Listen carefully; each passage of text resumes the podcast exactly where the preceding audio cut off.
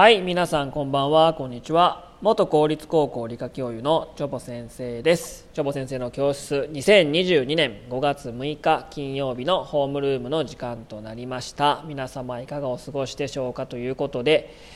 えー、まあ、暦の上ではですね今日は平日なんですけどもまだお休みのね一般企業の方もいらっしゃるのかなと思いますが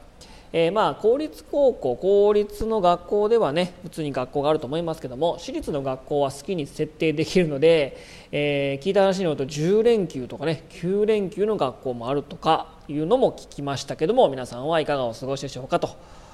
いうことですねえ、えー、今日お話しする内容はですね皆さんおしどり夫婦という言葉ね、え知ってますでしょうか？まあ、夫婦円満の、ね、代表格みたいな言葉としておしどり夫婦と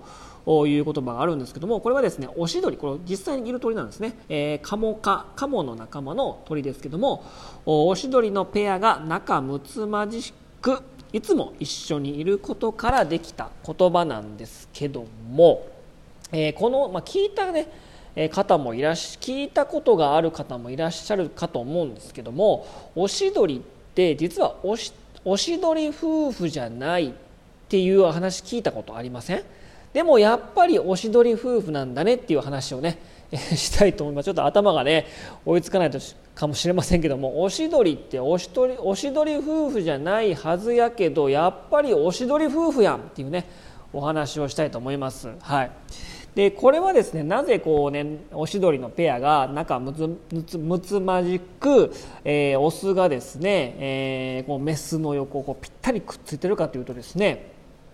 えーまあ、そのオシドリ以外のカモの仲間っていうのは、えーまあ、オスがですね、えー、ぴったり寄り添っているのがまあ普通多いんですけども、えー、これはですね、えー、カモのオスたちはですね1羽で泳いでいるメスを見つけると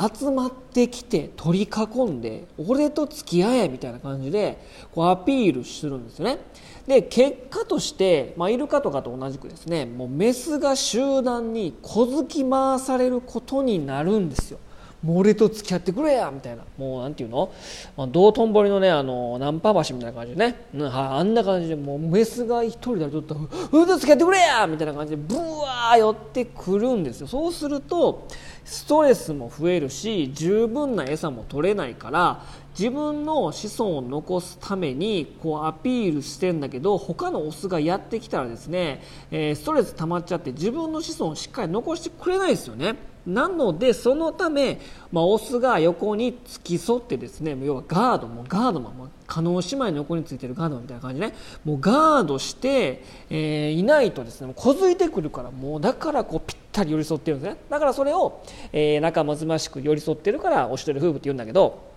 えー、ところがですねそうやってやってるんだけどところがその後巣作りあたりまで、えー、ぴったりくっついて見届けたオシドリのオスはですねぷいっとね、えー、姿をね消してしまうんですよ。巣作りのあたりまで見届けてね、うん、でその後あのメスがですね、えー、子供を産んで子育てするのはメスだけなんですね。でオスはもう子育てせずにもうぷいーっとどっか行ってまた別の、えー、オスだけの小さな集団を作って群れを作ってこう過ごしてるんですね、うん、でこれがですねよくね鳥類学で言われるてですね。おしどり夫婦って言うけど本当は全然違うんですよ。実はもう巣作りの辺りまで見届けたら子育て全くせえへんしぷいっとどっか行ってオスだけの集団で過ごすんですよ。みたいなね、えー、まあ、小話があるんですけども。でもちょっとねこれね、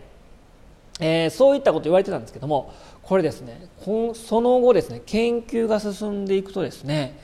おしどり夫婦っておしどり夫婦じゃないかもしないと思ってたけどやっぱりおしどり夫婦なんだねっていうのがね分かってきたんです。どんな研究かというとですね、えー、まあ何年も継続しておしどりのペアを追っかけてですね、えー、まあこう観察記録を取った研究がありましてですねそれによるとですね夏の間メスの元を去ったオスは秋になると再び守ってた同じメスのところに戻って求愛しエスコートしている例が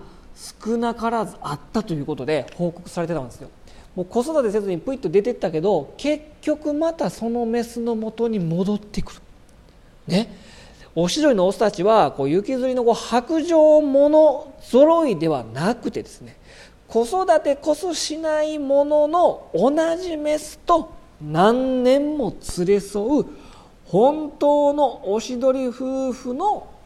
場合もあったってことなんですよね。えもちろんですね別のオスに行くやつもね本当のおしどり夫婦じゃないおしどりもいるんだけども多くはですね一度求愛して子孫を残したメスのもとにまた別プイッて出たのにまた別の集団オスだけで作ってたのに子供を産んでくれたまたメスのもとにまた戻ってきて求愛するっていうね素晴らしい一途な